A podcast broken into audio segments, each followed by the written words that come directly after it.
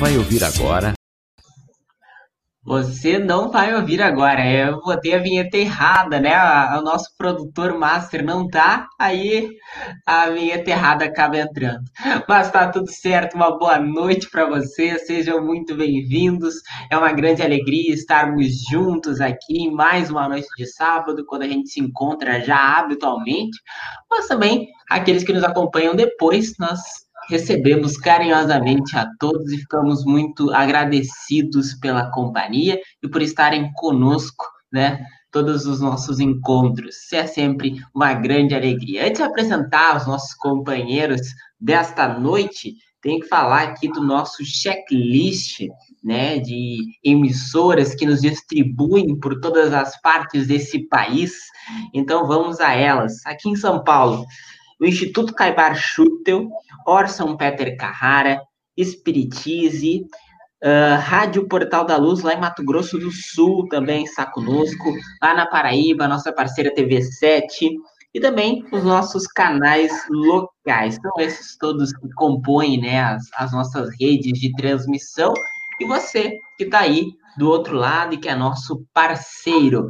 Bom, e pedimos e aproveitamos esse momento para convidar você que está conosco para interagir através dos comentários, mande a sua participação e, principalmente, comente a cidade de onde você está nos acompanhando, porque é sempre muito legal manter essa conexão, esse diálogo, né, para que a gente possa avançar trocar ideias, mas saber de onde você é também é muito importante para todos nós. E a gente já pede, o pessoal já começa a comentar. Então, você que está chegando agora, já deixa aqui nos comentários a sua cidade, dê o seu boa noite, que a gente busca sempre ler todas as mensagens que recebe.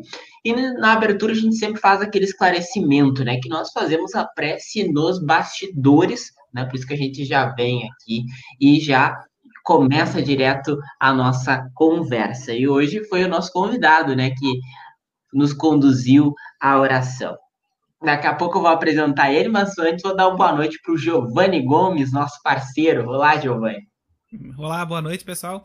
E ficou a propaganda do Orson aí. Vamos acompanhar o, o programa dele também no canal, né? Vamos lá, assinem o Amigo Espiritual a Web Rádio Amigo Espiritual, vamos acompanhar a programação inteira completa, né? E a gente fica bem feliz aqui que isso acontece, porque a gente vai ampliando essa cadeia de divulgação junto com o nosso programa hoje aqui. Então, todo mundo bem-vindo. Vamos comentar aqui hoje que esse convidado gosta de responder a questão, pessoal. Vamos perguntar. Exatamente, né? Aproveitando que já apareceu aí a grade, vamos convidar todo mundo né, a acompanhar a grade de programação da Rádio Web Amigo Espiritual, tá bom? Uh, também temos que apresentar agora o nosso convidado especial, que já está conosco, compondo o nosso mosaico, José Arthur, trabalhador espírita lá de Bagé, Bagé na campanha do Rio Grande do Sul. Aliás, depois de várias semanas, é a primeira vez que a gente recebe convidado gaúcho, né, Giovanni? Então, estamos tudo em casa. José Arthur atualmente é presidente da CRE6, né, a, a sexta região portanto, aqui do Rio Grande do Sul. Então, boa noite, José Arthur, seja bem-vindo e nós agradecemos imensamente por você aceitar o nosso convite de estar junto conosco. Boa noite, meus queridos, muito boa noite. Eu fico muito feliz de poder contribuir com estes companheiros aí que labutam no movimento espírita e labutam nesse movimento de evangelização que se propaga aí através das nossas redes sociais, das, da internet, né? De forma nunca antes vista, nós nunca tivemos tanta adesão aí na internet durante todos esses anos que a gente está conectando. É, a, se, se, a pandemia for deixar um, um legado positivo, pelo menos para nós no movimento espírita, o legado positivo da pandemia vai ser essa conexão que a gente consegue fazer. Eu fico encantado de ver o trabalho de vocês Fico encantado de, por exemplo, estar conectado agora e já estar vendo é, companheiros lá de São Paulo que estão conosco. Eu falo para vocês de Bagé, Rio Grande do Sul. Quem não conhece Bagé, no mapa, não é Magé, Rio de Janeiro, que tem muita gente que confunde com Magé, Rio de Janeiro. Não, é Bagé, Rio Grande do Sul. Ela fica situada, é um município de 120 mil habitantes, que fica situado aqui próximo do Uruguai, a 60 quilômetros do Uruguai, então, nós estamos quase em cima da linha demarcatória aqui do, do, do nosso Brasil, no extremo sul na região chamada região da Campanha, né? Tem um bioma belíssimo, que é o Pampa, a, a Pampa, alguns chamam, ou Pampa, né? O Pampa Gaúcho, que se estende desde lá do sul da Argentina, passa por todo o Uruguai e vai chegar aqui na região da Campanha do nosso Rio Grande do Sul. Todos ficam convidados aí para um dia, quem sabe, passarem aqui pela campanha e, e, e, e observarem o nosso pôr do sol. Que eu sou, é, nesse ponto, eu, eu, sou orgulhoso, meus irmãos, é, do nosso pôr do sol aqui em Bagé, porque ninguém conhece, as pessoas que vêm aqui trabalhar, e agora a gente está tendo essa, é, essa onda de trabalhos aí pela internet, mas as pessoas que vêm fazer alguns trabalhos aqui em Bagé e que acabam não conhecendo o município, quando chegam de ônibus aqui no Pampa e que enxergam o, o sol encontrando assim o verde dos campos, é algo que fica marcado na nossa memória espiritual, com certeza. Eu gosto muito da nossa cidade aqui e fico feliz de poder falar de vocês daqui. E como disse o, o, o André no, na apresentação, é, o Cresceis ele é um conselho regional espírita, pessoal. Ele dentro, ele está integrado na Federação Espírita do Rio Grande do Sul, a nossa FERGS, e, e, nós temos aí 15 CREs né, espalhados por todo o território do Rio Grande do Sul, e coube a nós, desde esse ano de 2020, nós vamos até 2023, coordenando os trabalhos do movimento espírita aqui na sexta região, que compõe Bagé, Dom Pedrito, compõe Rosário do Sul, São Gabriel, Santana do Livramento e também Cacequi e Candiota também. São os municípios vizinhos, todos distantes uns dos outros, porque aqui as nossas distâncias elas são bem, bem longas, assim como em São Borja, que, que, que também é, o pessoal da União Municipal Espírita de São Borja está aí conosco também. Então, as nossas distâncias aqui entre as cidades são bem é, distantes, mas agora estamos todos pertinhos, conectados aí pela nossa internet. É muito bom.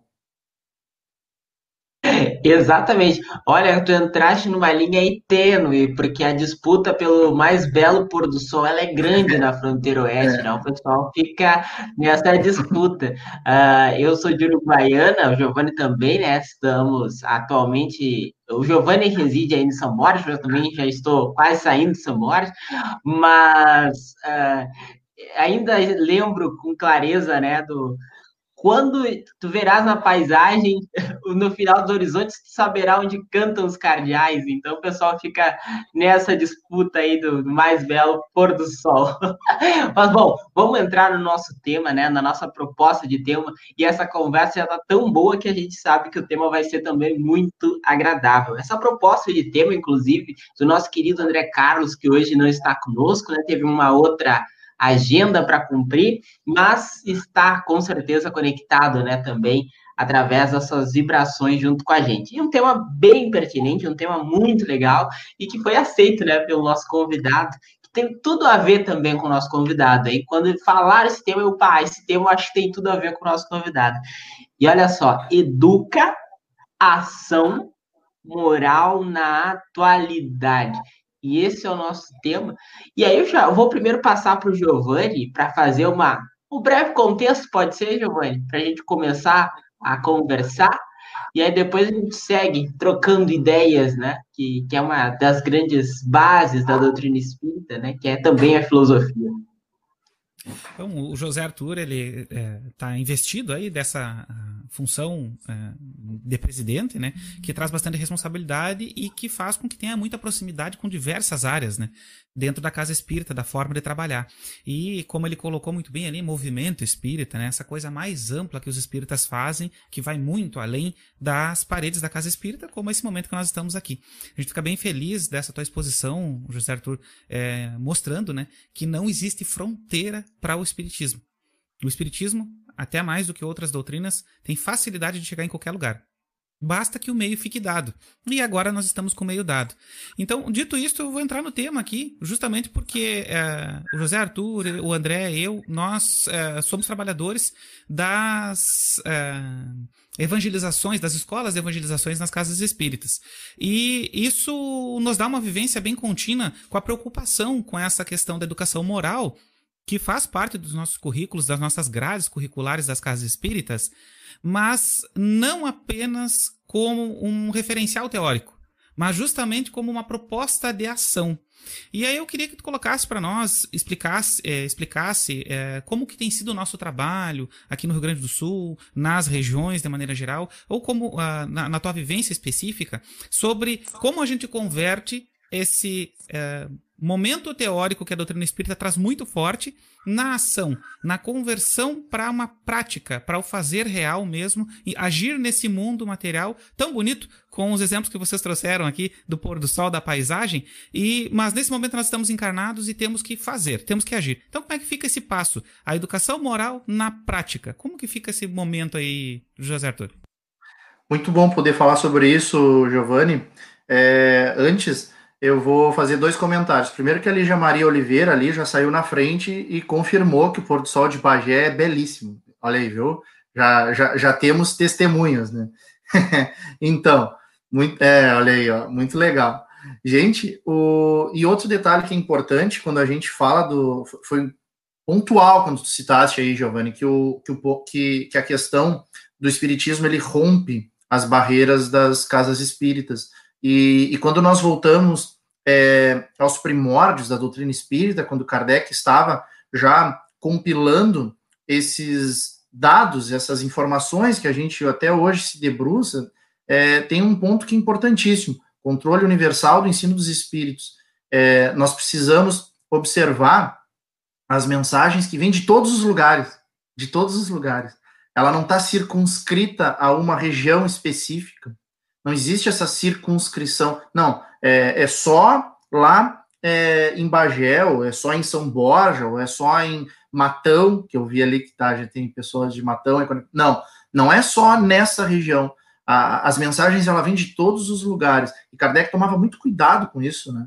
Porque ele conseguia, de certa forma, é, receber essas mensagens de todos os locais do planeta, é, das Américas, da Europa, da Ásia, da África. Então, quando a gente se debruça pela revista espírita, a gente começa a ver que vinham sim de todos os lugares e, e a revista espírita acaba sendo que um laboratório para que ele forme o, o, a codificação, né, para que ele forme a, as obras básicas ali. Então, nós não podemos crer e, e, trabalhar numa sistemática de que só nós temos, temos a, a, a, a razão, ou é só a Federação Espírita do Rio Grande do Sul, ou é só a Federação Espírita de Minas Gerais? Não.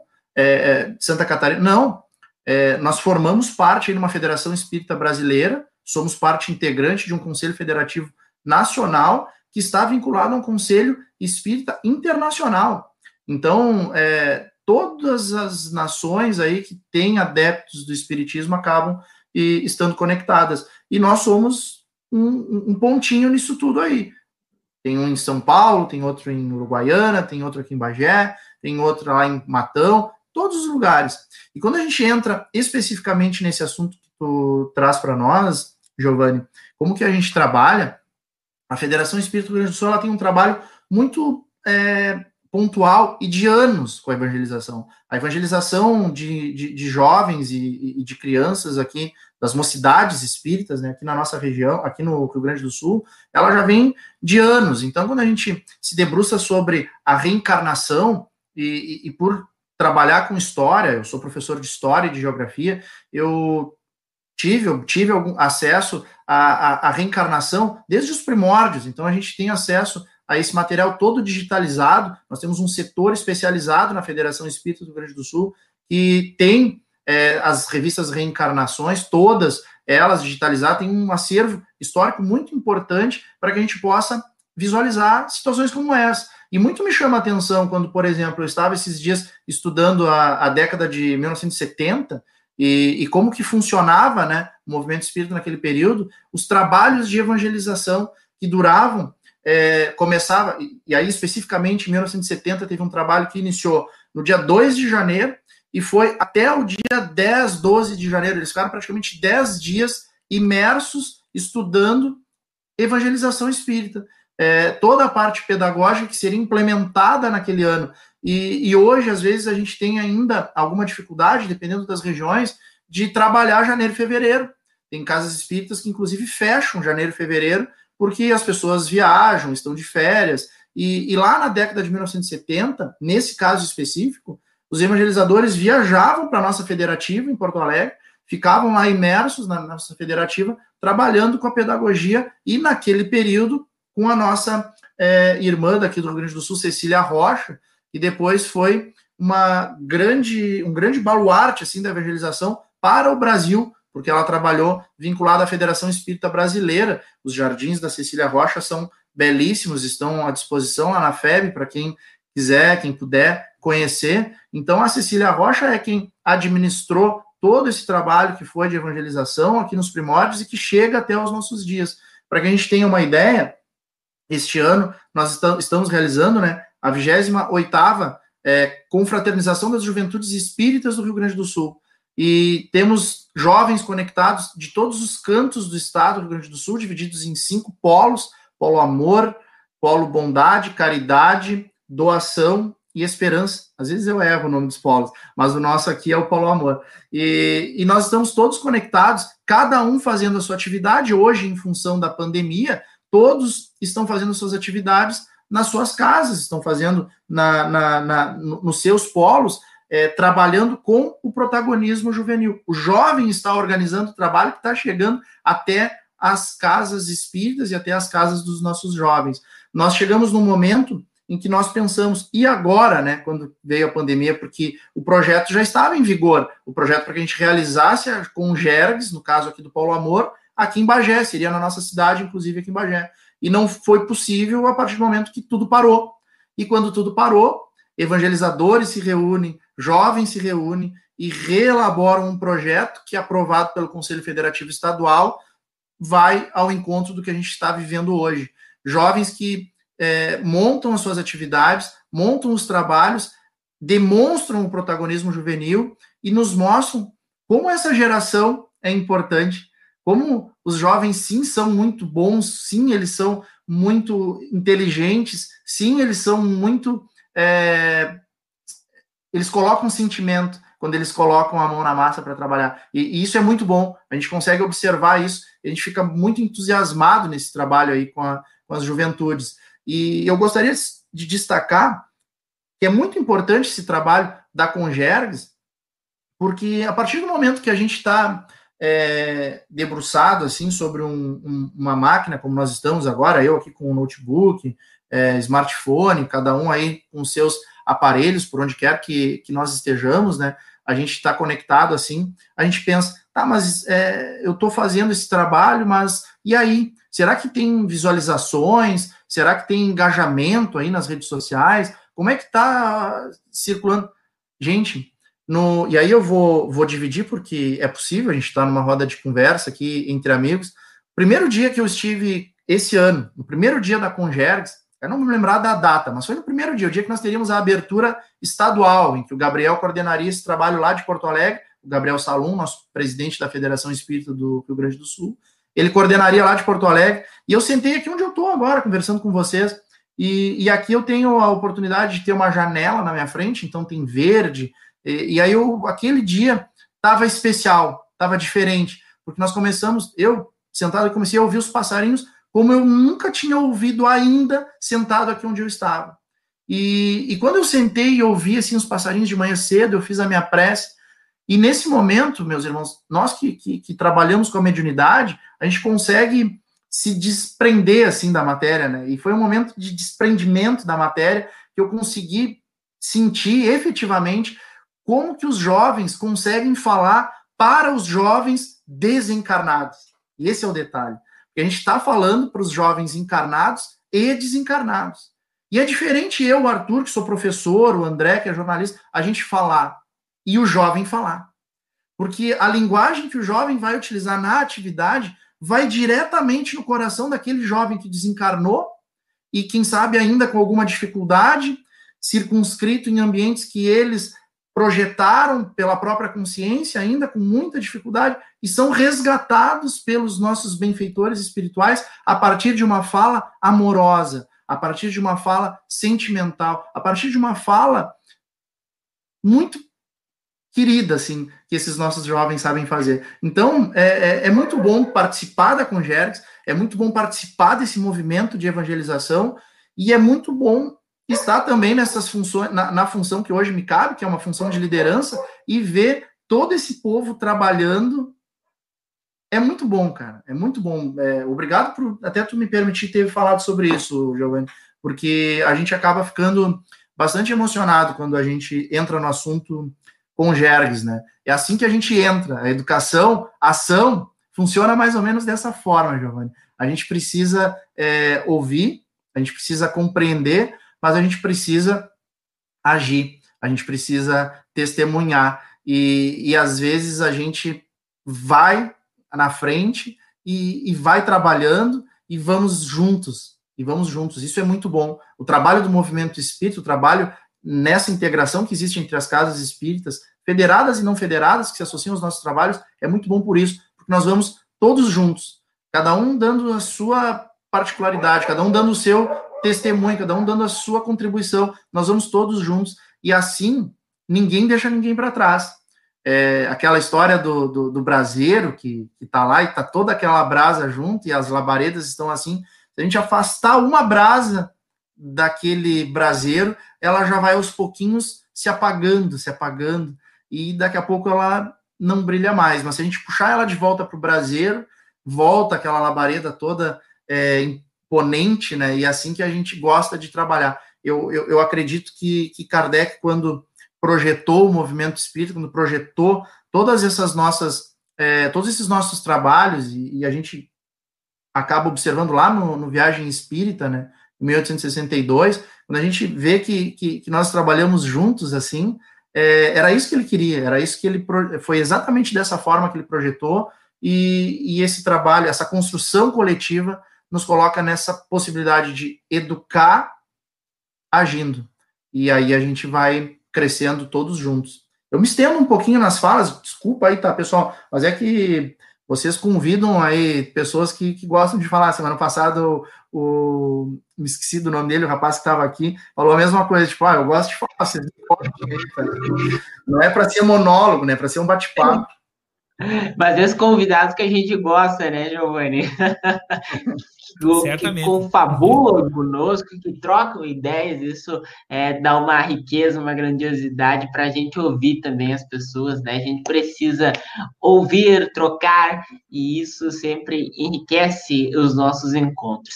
Eu tinha falado para o Giovanni seguir ali, mas eu já aproveitando já que acabei me intrometendo aqui na conversa, eu vou ler aqui os comentários do pessoal e aí já passo para o Giovanni dar continuidade.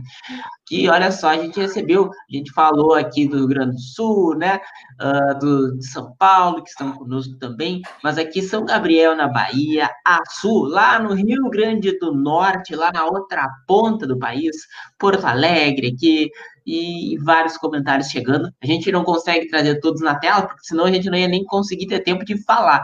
Mas a gente lê depois, fica acompanhando e agradece imensamente. Você que está chegando agora, pode comentar aí também a sua cidade que a gente registra aqui. Registrando pela cidade já fica a pessoa também fazendo parte, né? E a gente já consegue acompanhar e ter uma noção geográfica de onde estamos chegando, né, Giovanni? Verdadeiramente.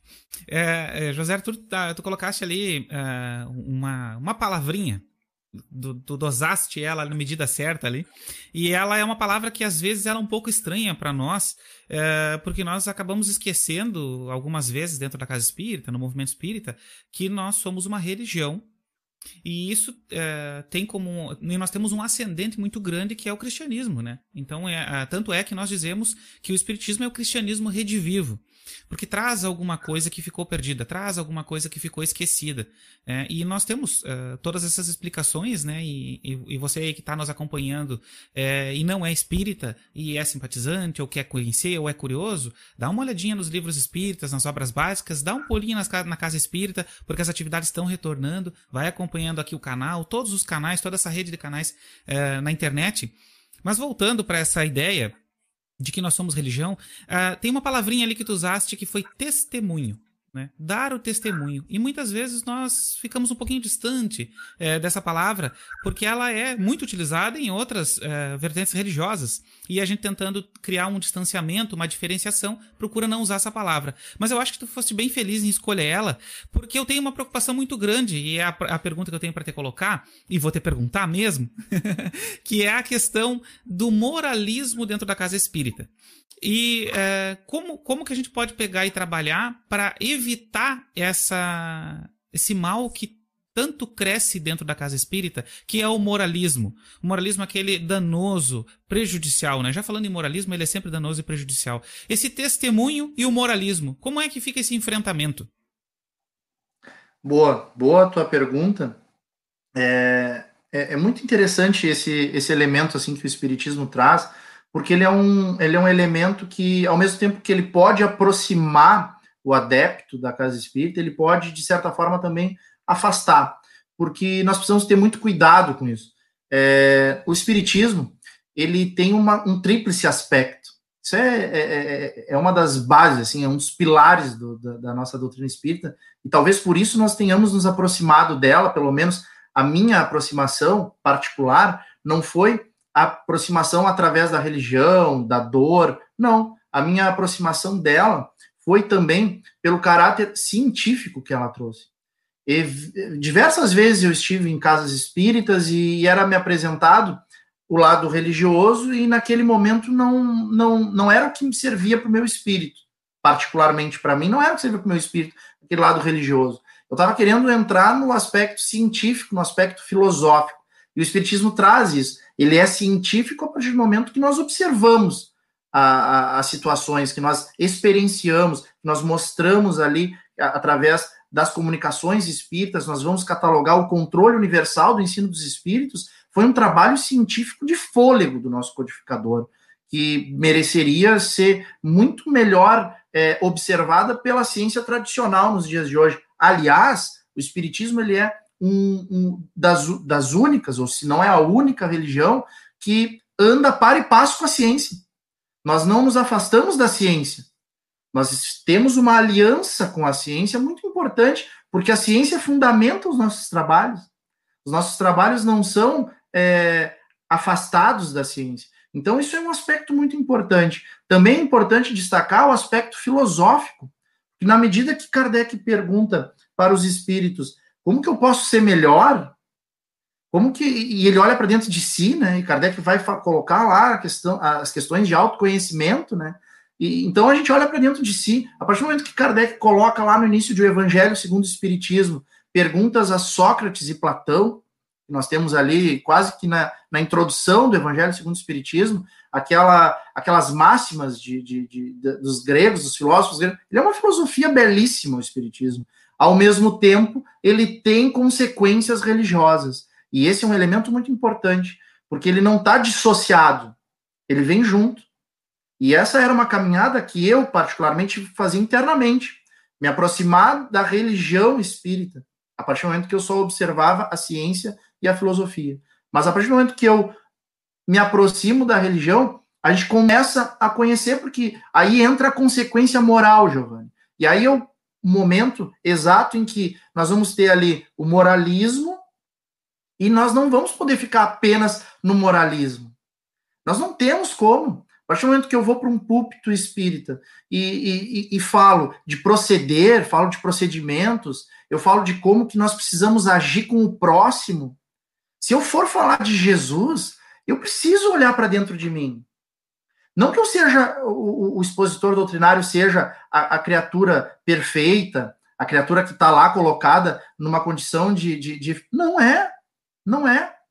E aí nós vamos olhar para o passado e nós vamos ver um elemento assim que, é, que, que para mim ele é, ele é especial e vai exatamente nesse ponto aí.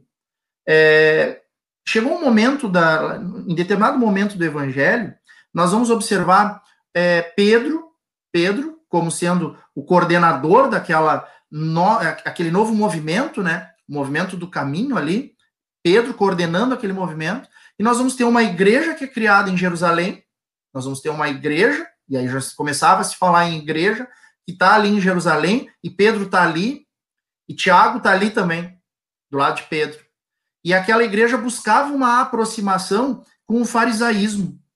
Não porque o farisaísmo é, causasse mal. Semana passada, o companheiro que falou muito bem. Nós tínhamos fariseus é, que estavam buscando efetivamente uma melhora espiritual, uma evolução. Então, Tiago conseguia observar alguns fariseus que também poderiam contribuir financeiramente, inclusive, para que começassem os trabalhos de caridade naquela igreja de Jerusalém. Por outro lado, nós tínhamos já uma igreja em Antioquia, entre os gentios, onde nós tínhamos lá em Antioquia um coordenador daquela igreja que se chamava Paulo de Tarso. Naquele momento ele já era o Paulo convertido. E Paulo de Tarso não acreditava nessa aproximação da igreja com os fariseus. Ele não cria nisso. Ele não, não, não queria essa aproximação. Ele queria uma igreja que vivesse espiritualmente. Ele queria uma igreja, ele queria um, uma nova, uma, uma, uma religião que nascesse ali do espírito, espiritual, efetivamente espiritual. Esse era o caminho. Tanto que ele se colocava contra a circuncisão, que era um hábito antigo da lei mosaica, e ele se colocava frontalmente contra. E essa discussão da circuncisão levou a um congresso, eu chamo de congresso, né? Foi um encontro entre essas duas igrejas, a de Jerusalém e a de Antioquia, porque Paulo de Tarso queria a opinião de Pedro sobre isso. E Pedro é colocado assim em xeque. Ele fica em xeque. De um lado, Tiago, que era um seguidor do Cristo muito importante, que fazia essa aproximação com os fariseus, aqueles que ainda eram adeptos da lei de Moisés, mas que também era importante financeiramente para aquela igreja que nascia. Do outro lado, tinha Paulo, que dispensa comentários. O trabalho que Paulo fazia era de testemunho, era de fôlego. Paulo fazia aquele trabalho essencial, assim, que era fundamental para aquela igreja que nascia. E Pedro ele vai exatamente num ponto. Ele diz assim: ah, nós precisamos ter o, o elemento, o elemento que nós precisamos seguir é exatamente aquele que nos foi demonstrado pela cruz do Calvário. Nós precisamos equilibrar, nós precisamos dessa ligação, sim, espiritual, que está na, na, naquela haste principal ali da cruz, né? Mas nós precisamos do elemento que também é horizontal. Nós precisamos estar conectados com todos os elementos que nós temos aqui na Terra. Ele é o elemento de maior equilíbrio. É a cruz. A cruz nos exemplifica isso. Então nós temos uma ligação espiritual e nós temos essa ligação horizontal também. Ela é perfeita, ela é de equilíbrio. Ela foi, ele foi equilibrado. Nós precisamos tanto de Tiago nós, quanto nós precisamos de Paulo. Se nós daqui a pouco tivéssemos ali é, os apóstolos seguindo apenas o que Paulo pregou, quem sabe nós não teríamos condições de hoje estarmos debruçados sobre alguns é, aspectos da, do Evangelho de Jesus. E se nós tivéssemos também apenas de Tiago, quem sabe nós teríamos perdido aquele testemunho que foi muito importante de Paulo. Então nós precisamos de todos. Nós precisamos de todos. Nós precisamos olhar para o nosso entorno e nós vamos precisar de todos. Nós precisamos sim dessa caminhada, mas é, dessa caminhada espiritual, nós precisamos da sustentabilidade, que é um elemento que, que, que eu reputo muito importante. Nós só vamos conseguir ter um movimento espírita é, com passos seguros, fortes, se nós tivermos sustentabilidade no movimento espírita. E, e Kardec nos deu a lição de como que nós teríamos sustentabilidade no, no, no, no movimento espírita, através do livro espírita, eu já estava falando, através do livro espírita. O livro espírita é o elemento que vai nos dar sustentabilidade. Nós temos aqui no Rio Grande do Sul um exemplo muito legal, assim, muito importante, que é o nosso Clube do Livro, o Clube do Livro Espírita, que foi criado em Santo Ângelo, aqui no, no, no Rio Grande do Sul, lá no, no Centro Espírita Seara do Mestre, que depois esse modelo foi replicado pra, para a Federação Espírita do Rio Grande do Sul, e hoje nós temos ele, inclusive, é, através da internet, através do site da nossa federativa, da Federação Espírita do Rio Grande do Sul, eu vou pagar um valor módico, e, e esse valor, que é menos do que o valor de um livro, e nós vamos receber todo mês um livro espírita na nossa casa. E isso é muito importante, porque por exemplo, é, eu acabei de falar com vocês sobre o livro Paulo e Estevão, que é editado pela nossa Federação Espírita Brasileira. O exemplo que eu citei de Pedro, Tiago, é, Paulo de Tarso, está lá em Paulo e Estevão, que é um dos livros mais belos que a gente tem na nossa literatura espírita, que veio através da mediunidade do nosso querido Chico Xavier, é, psicografado por Emmanuel, e que nos dá esses exemplos de testemunhos, de irmãos que passaram pela terra e que contribuíram, levando o evangelho a todos os, a todos os locais, a todos os lugares. E Kardec vai pegar, ó, literatura espírita, livro espírita. Nós vamos nos sustentar a partir da venda desses livros, sim. Claro que não é para que façamos lucro, para que façamos, é, montemos assim é, verdadeiros palácios sobre a terra, não. Mas o livro espírita ele vai levar a informação a todos aqueles que precisam e a partir dessa informação nós vamos multiplicar os trabalhadores aqui na seara do mestre, que é o nosso planeta. Então, não podemos ficar como os fariseus, Giovanni, apenas falando, sepulcros caiados, né? Por fora, muito bonito, uma, uma fala muito é, eloquente, mas e as nossas ações? Nós, evangelizadores, sabemos que é, é, é, é primordial, é primordial. Não adianta eu ir para casa espírita, falar com os jovens ali, ah, meus queridos, nós não podemos utilizar o álcool, o álcool ele vai nos causar um prejuízo aí para a nossa mediunidade, e aí a gente elenca todos aqueles problemas que são causados pelo álcool, o alcoolismo, né? E aí nós vamos é, fazer uso do, do elemento aí no final de semana, posta foto lá no Instagram, no, no, no, Twitter, fazendo festinha e o copinho tá ali do lado. É, isso é, é, é um momento que a gente precisa, enquanto evangelizador, olhar para dentro de si. O evangelizador tem esse papel. Não é. Aí entra o moralismo e o testemunho. Eu preciso agir conforme eu falo. Eu tenho certeza que agora deve ter muito aluno meu aí que está conectado assistindo aquilo que eu estou falando aqui. E eu posso utilizar do moralismo, muito bonito por fora, mas e por dentro? Podre, podridão, era o que o mestre dizia, por dentro, muita podridão. Então que sejamos bonitos por fora, efetivamente, mas que busquemos também ser por dentro e nos comprometamos com aqueles objetivos que são traçados lá no nosso projeto reencarnatório. E aí dá um, um bom assunto também em educa, educação, educa ação, né? A gente olhar para dentro. Que que é, qual foi o nosso projeto reencarnatório, hein? Qual foi? A gente consegue observar isso aí. Exatamente, viver com Cristo, né? Essa é uma tarefa que a gente precisa desempenhar. E, And e André Luiz, não eu, né? o autêntico, ele já nos alertava, né, na questão de ser cristão, o espírito é cristão em todo lugar, né? Não tem separação. Então a gente precisa realmente despertar para isso. O próprio Paulo, né, André? Ser do mundo, estar no mundo sem ser do mundo, né? O próprio Paulo de Tarso coloca essa, essa questão aí que é muito importante da lei estar no mundo, né? Somos do mundo, mas não nos pertencemos ao mundo. Nós tudo nos é lícito, mas será que é permitido? Tudo nos é permitido, mas será que é lícito? Era essa frase. Tudo nos é permitido, nós temos acesso a tudo, mas será que nos é lícito? E aí entra o, a cada um segundo suas obras. Nossa, cara, é muito bom. É, são vários elementos que vão surgindo e, e, e fica legal. É, vamos lá. Então, no nosso bate-papo. É, a gente tá, a gente acaba é, conversando sobre essas questões, né? E a gente é. vai sempre exemplificar.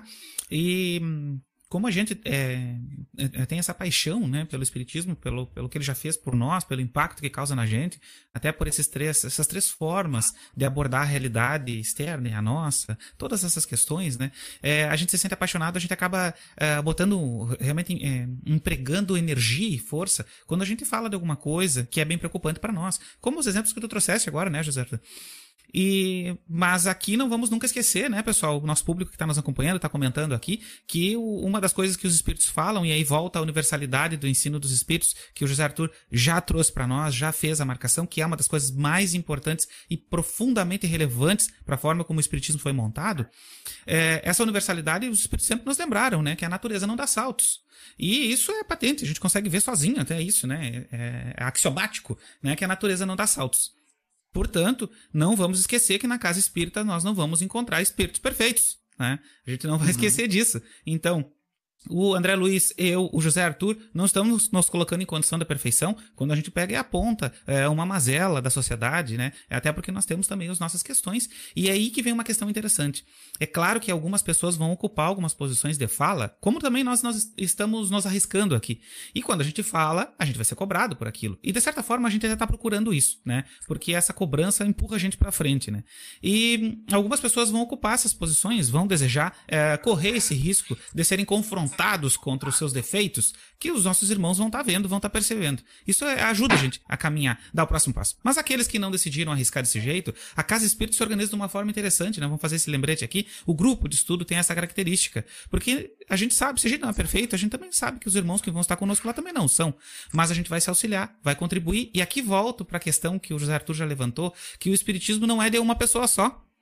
Então, se numa casa espírita tem só um trabalhador puxando todo o trabalho, alguma coisa está estranha. E se a gente está vendo isso, a gente pode pegar e se voluntariar pode pegar e trabalhar. Nós estamos sempre falando com os trabalhadores aqui no nosso canal, né, José Arthur? A gente, tu, tu que nos acompanha está sempre vendo isso, né? Que é uma preocupação muito grande que a gente tem, que o pessoal realmente é, se engaje na atividade, na tarefa espírita, porque é ela que vai nos trazer essa questão perfectível, que vai nos fomentar esse passo a passo, como foi para o Paulo, como tu colocaste muito bem, e para os outros apóstolos, que são exemplos muito bons, né? Que são pessoas comuns. Todos nós somos trabalhadores. Desculpa, Verdade, né? Todos Não, nós é somos, somos trabalhadores. né? E essa, E- essa Importante vontade de esse se engajar. Desculpa, Continua, continua. É que tu tocou exatamente num ponto que agora há poucos dias eu estava lendo aqui num livro e não vou poder, vou ter que dividir com vocês. Que é um livro do, do nosso José Luiz Terra, aqui da nossa Federação Espírita do Rio Grande do Sul, que veio editado pela Fergs, né, pela editora Fergs, e que ele faz comentários à obra Memórias de um Suicida. Ah, ele traça ali alguns comentários, ele traz elementos da obra Memórias de um Suicida, inclusive está sendo lançado hoje na Feira do Livro de Porto Alegre essa obra. E ele coloca exatamente essa questão que é um- um- uma lição do Camilo Cândido Botelho lá no livro Memórias de um Suicida, que é exatamente assim. É, nós pensamos, ah, será que eu estou apto a trabalhar? Porque às vezes eu frequento a casa espírita uma vida toda e nunca se colocou à disposição para trabalhar. Fica ali naquela posição inerte, observando, levando água fluidificada, o que não é errado, já é um avanço, já é um avanço espiritual, a pessoa está ali. Mas será que na minha condição, será que eu tenho condições de contribuir mais daquilo que eu faço? E o Camilo Cândido Botelho, para quem não sabe, ele na encarnação que é descrita por Memórias de um Suicida, pela psicografia de Ivone Pereira e, e, ditado por ele mesmo, ele foi um suicida. Ele entrou na, na, na linha ali de suicídio e ficou durante muito tempo no Vale Sinistro, né? Ele ficou durante muito tempo no Vale dos Suicidas. E depois de um tempo, depois de muito tempo ali, ele se reconhece, se arrepende, é, vai lá para o hospital, da, é, resgatado pelas legiões ali dos Cavaleiros de Maria, vai para o hospital, se refaz e entra em trabalho.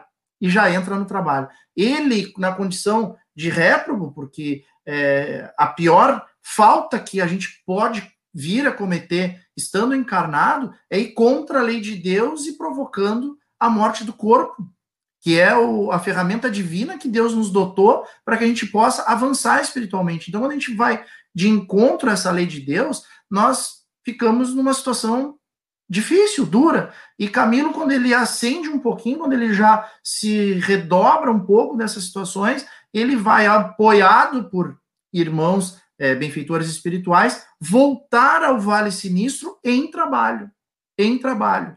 E é muito importante o trabalho dele, porque há pouco ele estava ali. Então ele conhece as situações dos irmãos, ele conhece as situações daqueles irmãos que ainda se encontram no Vale Sinistro e vai, de certa forma, ver se realmente eles já estão em, em, em algum grau de arrependimento, se eles já estão em condições de serem é, resgatados para uma para o hospital para se refazer daquele mal que eles cometeram. Então, todos nós podemos trabalhar. Todos nós estamos aptos a trabalhar e todos nós estamos aptos a contribuir exatamente na medida daquilo que a gente pode oferecer.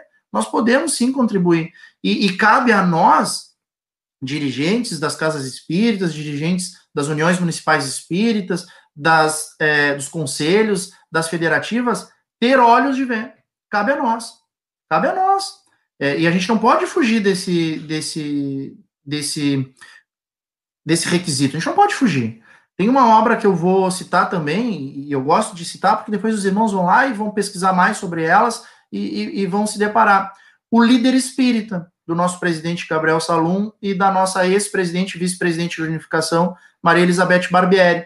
É uma obra belíssima também, editada pela Fergs, pela editora Fergs, e que traz elementos de liderança não apenas do no movimento espírita, mas é, elementos de liderança da ciência, de diversos autores aí que estão espalhados por outros movimentos que não espírita e que falam sobre liderança.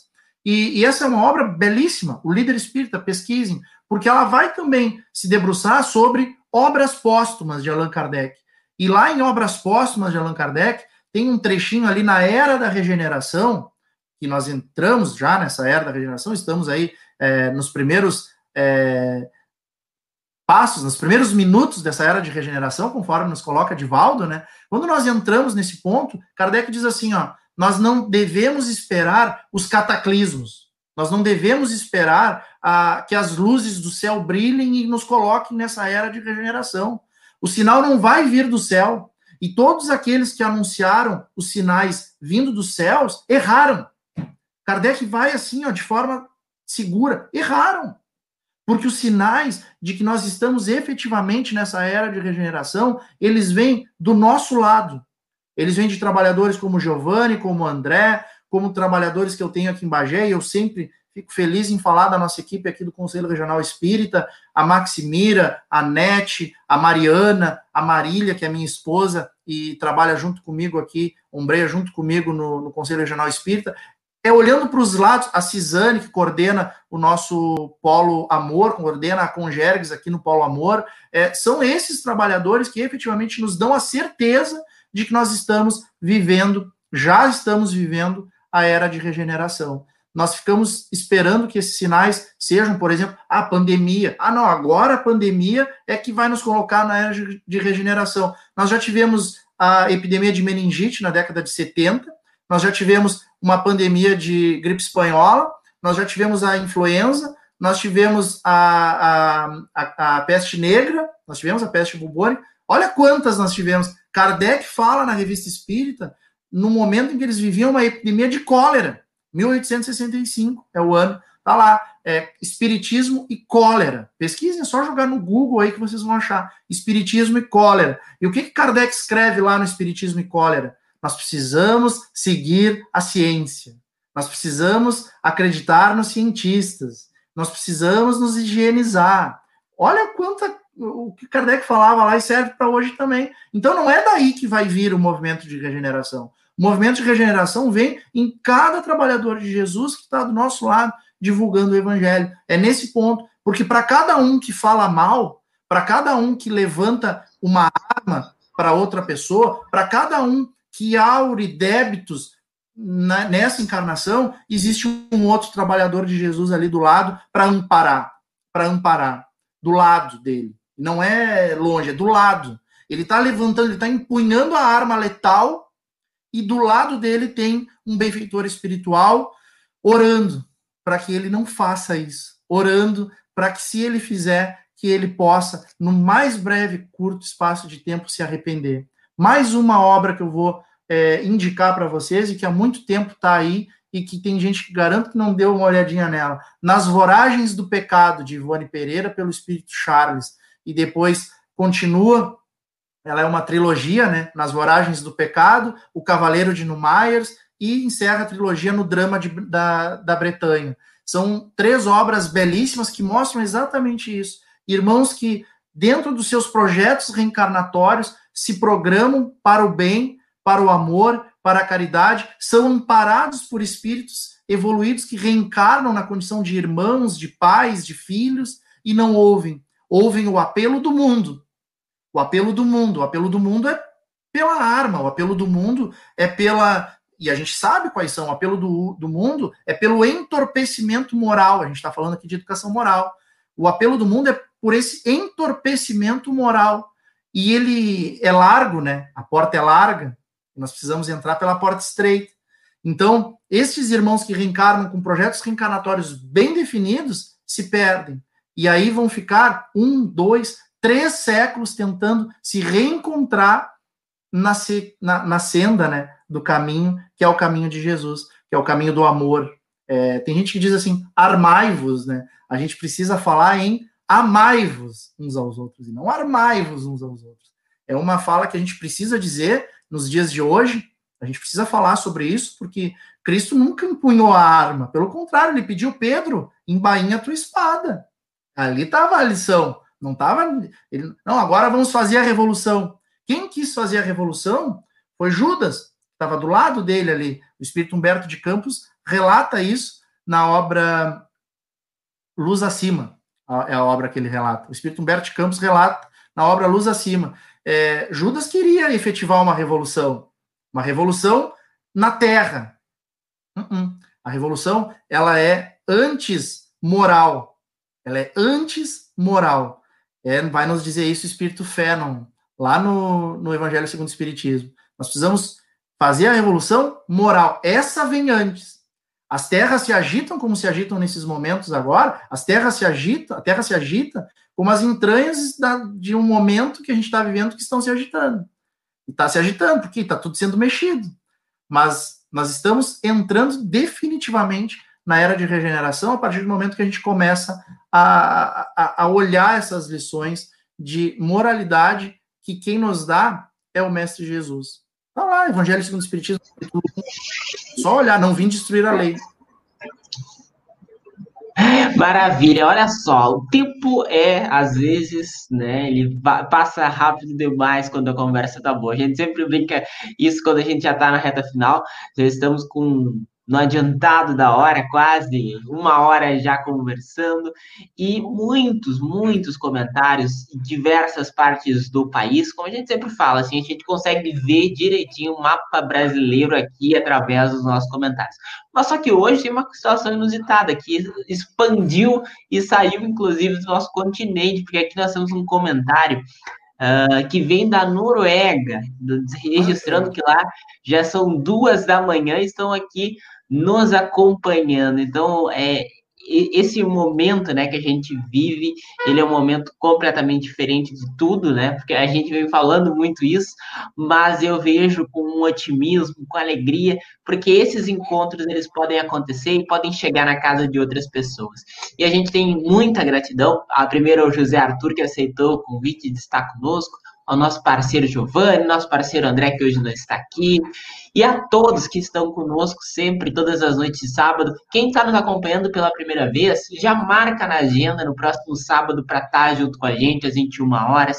E também quem está aí do outro lado acompanhando e ah, acho que é interessante esse conteúdo ir para um amigo, compartilha com ele o link, faz chegar a mais pessoas e a cada semana a gente vem crescendo. Nós já passamos os seis meses aqui no ar nessa iniciativa que começou lá no final de março, aquele março hecatômbico, né, que transformou a vida das pessoas e fez essa iniciativa aqui acontecer, desses encontros aos sábados de noite, e a cada sábado vem ganhando corpo, vem ganhando audiência, mas não é por ganhar em números, mas sim por estar chegando a mais corações, mais pessoas que se conectam conosco, pessoas trocando ali nos comentários dicas, né? Dicas importantes, qual ali eu vi, e são muitos comentários, a gente fica muito feliz mas eu estava acompanhando aqui, né? E eu que sou o que mais acompanho, porque eu fico aqui no celular acompanhando, fico ali, porque faço esse, esse intermédio, né? Então, para não deixar ninguém de fora, estou sempre lendo aqui os comentários, a gente não consegue registrar todos, mas uma das coisas também que me marcou ali foi uma pessoa perguntou como é que fazia o evangelho no lar e aí a outra já deu boas dicas. Então, é, é a gente não está aqui fazendo palestra, não está fazendo aqui doutrinária, a gente está trocando, a gente está fazendo uma roda de conversa. Então, a gente realmente fica muito feliz quando as pessoas também fazem essa troca, quando as pessoas também interagem, quando elas também participam através dos comentários. E isso não tem preço. Essa conversa ainda tinha muito pano para manga, que eu tinha tantas coisas anotadas para temas que não são tão caros, né? Que é a religião, que é a ciência, e incorporar tudo isso, porque as pessoas quando a gente diz, ah, eu sou espírita, as pessoas vêm perguntar, mas é ciência? É mesmo? Como? Me explica. Então a gente tem muita coisa para conversar e nessa uma hora não dá tempo, né? Não dá tempo mesmo, né, para a gente conseguir falar tudo.